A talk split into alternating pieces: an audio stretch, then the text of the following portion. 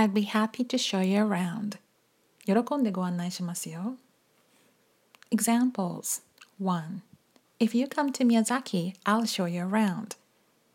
2. Could you show me around the office? I'd be happy to. 3. Thanks for showing me around. I love it here.